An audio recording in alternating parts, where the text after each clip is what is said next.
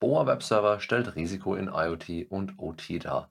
Spyware als VPN-Apps getarnt, DDoS-Attacke gegen EU-Parlament, Cyberangriff gegen Guadeloupe, Diebe durchtrennen Glasfaserkabel, Cybercrime-Netzwerk Milton Group zerschlagen, Spoofing-Anbieter festgenommen und Schwarzmarkt-Admin an die USA ausgeliefert.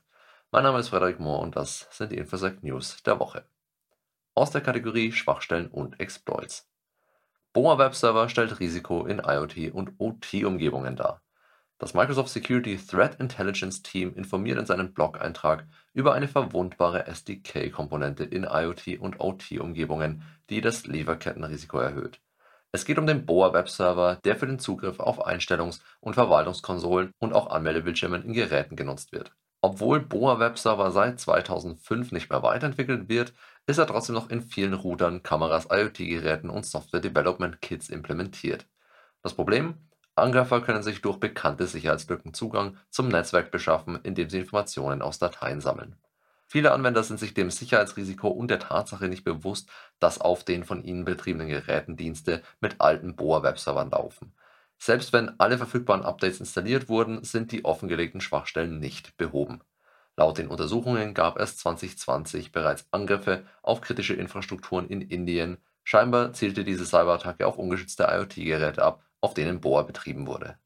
Die Forscher sehen die Beliebtheit des veralteten Webservers als besorgniserregend an aufgrund seiner Angreifbarkeit. Aus Daten der Microsoft Defender Threat Intelligence Plattform geht hervor, dass über eine Million Boa-Server-Komponente im Internet zugänglich sind. Aus der Kategorie Hackergruppen und Kampagnen Spyware tarnt sich als OpenVPN und SoftVPN-Apps. ESET-Sicherheitsforscher warnen in einer Veröffentlichung vor einer aktiven Kampagne der Bahamut-Gruppe. Die gefakten Apps im scheinbar legitimen Gewand sind auf das Abgreifen von Daten konzipiert. Darunter fallen unter anderem Kontakte, Anrufverläufe, Gerätestandort, SMS und Chatnachrichten aus Messenger-Apps und einiges mehr. Das Ziel der App-Gruppe sind Android-Nutzer. Die Fake-Apps werden über gefälschte Secure VPN-Webseiten verteilt die betroffenen Apps sind SoftVPN und OpenVPN, in den gefakten Versionen ist Spyware-Code enthalten. Der Link zur scheinbar legitimen Webseite als auch der Aktivierungsschlüssel, der für den Start der Spyware-Funktion notwendig ist, werden gezielt an ausgewählte Opfer versendet. Webseite des EU-Parlaments durch DDoS-Attacke kurzzeitig lahmgelegt. Die Webseite des EU-Parlaments wurde Opfer eines DDoS, also Distributed Denial of Service Angriffs, bei dem sehr viele Geräte eingesetzt werden um mit einer enormen Anzahl an Anfragen eine absichtliche Überlastung des Ziels zu erreichen. Der Presseverantwortliche des EU-Parlaments Jean Medou postet eine Stellungnahme auf Twitter, in der es heißt, sinngemäß, die Verfügbarkeit der Webseite des Europäischen Parlaments wird derzeit aufgrund des hohen Niveaus des externen Netzwerkverkehrs von außen beeinträchtigt. Dieser Datenverkehr steht im Zusammenhang mit einem DDoS-Angriffsereignis Distributed Denial of Service. Teams des Europäischen Parlaments arbeiten daran, dieses Problem so schnell wie möglich zu lösen. Der Angriff fand nach der Verabschiedung einer Resolution statt, in der Russland als Unterstützer von Terrorismus bezeichnet wurde. Kurz darauf postete die russische cyberkriminellen Gruppe Killnet einen Screenshot auf ihrem Telegram-Kanal, der von Anonymous Russia weitergeleitet wurde. Darin sieht man auch einen Link von einem Online-Tool, das dazu genutzt wird, die Verfügbarkeit einer Webseite zu checken. Zudem befinden sich noch ein Link zur Webseite des Europäischen Parlaments auf der Veröffentlichung von Killnet. Daraus lässt sich ein Zusammenhang vermuten und man könnte diesen Beitrag aus der Telegram-Gruppe als Bekennung zu diesem Angriff deuten. Guadeloupe muss wegen Cyberangriff alle Computernetzwerke unterbrechen. Das französische Überseegebiet Guadeloupe ist Opfer einer Cyberattacke geworden. Auf seiner Webseite prangt ein rotes Banner mit der Überschrift Flash Info. Die Region Guadeloupe ist Opfer eines Cyberangriffs auf ihre Computernetzwerke. Sie schreiben, dass sie derzeit von einem groß angelegten Cyberangriff betroffen sind und aus Sicherheitsgründen alle Computernetzwerke unterbrechen mussten, damit sie die Daten schützen können. Das Überseegebiet führt Untersuchungen durch und wird dabei von Experten unterstützt, um die Folgen des Angriffs einzuschränken. Der Betrieb soll so schnell wie möglich wieder aufgenommen werden. Die Direktion für Informationssysteme arbeitet mit der Nationalen Agentur für die Sicherheit von Informationssystemen, der nationalen Polizei und der Gendarmerie zusammen. Die Region schreibt außerdem, dass sie einen Plan für die Gewährleistung der Aufrechterhaltung habe, um die Aufgaben des öffentlichen Dienstes zu sichern. Aus der Kategorie Wirtschaft, Politik und Kultur. Glasfaserkabel vermutlich für Museumseinbruch durchtrennt. In einer Pressemitteilung der bayerischen Polizei ist ein vermutlicher Zusammenhang zwischen der Durchtrennung von Glasfasern in einer Verteilerstelle der Telekom und dem Diebstahl der keltischen Goldmünzen aus dem Museum in Manching zu entnehmen. Das Kelten-Römer-Museum in Manching ist Opfer eines nächtlichen Einbruchs geworden. Die Diebe hatten es auf 483 Goldmünzen aus dem größten keltischen Goldfund des 20. Jahrhunderts abgesehen. In der gleichen Nacht drangen Täter in einen Technikraum der Deutschen Telekom ein, um mutwillig Glasfaserkabel zu durchtrennen, was zu einem Ausfall von Telefon und Internet im gleichen Ort führte.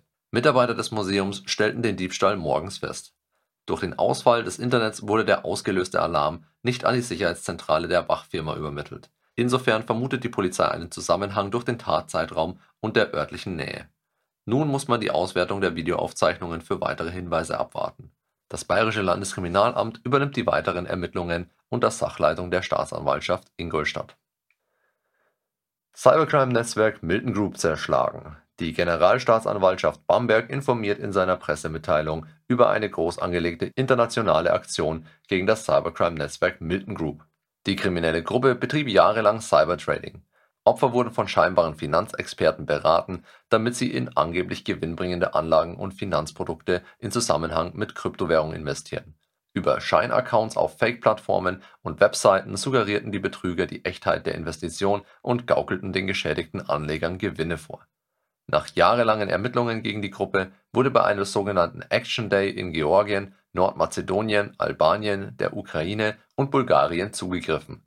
Angesichts der komplexen internationalen Verflechtungen der Tätergruppe und zeitgleicher Ermittlungsarbeit in verschiedenen Ländern wurde ein Joint Investigation Team gebildet. So gelang es gemeinsam mit den Ermittlern aus Schweden, Spanien, Finnland, Lettland, der Ukraine, Georgien, Albanien und auch Europol, die Tätergruppe zu zerschlagen es wurden über 500 Computer, Handys und weitere elektronische Geräte beschlagnahmt. Zudem wurde Vermögen in zweistelliger Millionenhöhe in Form von Bargeld, Bitcoin-Wallets und anderen Wertgegenständen sichergestellt. Allein in Deutschland verursachte die Milton Group Schaden von weit über 100 Millionen Euro. Weltweit gibt es Hunderttausende Opfer mit einem geschätzten Gesamtschaden, der in die Milliarden geht. An dieser Stelle ein paar Sätze in eigener Sache Kriminelle Gruppen lassen sich laufend neue Angriffe einfallen und nutzen dabei alle möglichen Tricks, um ihr Ziel zu erreichen. Viele dieser Angriffe lassen sich technisch aber nicht abfangen. In unseren Sicherheitsschulungen für Mitarbeiter gehen wir auf viele Themen wie Phishing, Social Engineering oder Homeoffice ein und erklären, welche Taktiken kriminelle Hacker verwenden, welche Motivationen diese haben und auf welche Zeichen man achten sollte. Wir sind davon überzeugt, dass eine Schulung aus Sicht des Angreifers effektiver und auch spannender ist als die üblichen Auflistungen von Regeln und Verboten im digitalen Arbeitsalltag. Mehr Infos zu unseren Schulungen gibt es auf learn.lastbreach.com oder über training@lastbreach.com. Und jetzt zurück zu den News. Betreiber von Spoofing-Dienst festgenommen. Die Betreiber einer Webseite für Spoofing-Dienste konnten festgenommen werden. Cyberkriminelle konnten für die Nutzung der Dienste bezahlen, um beispielsweise Anrufe mit gefälschter Anrufernummer zu tätigen oder Passwörter abzufangen, indem sie sich als legitime Einrichtungen wie Banken ausgaben.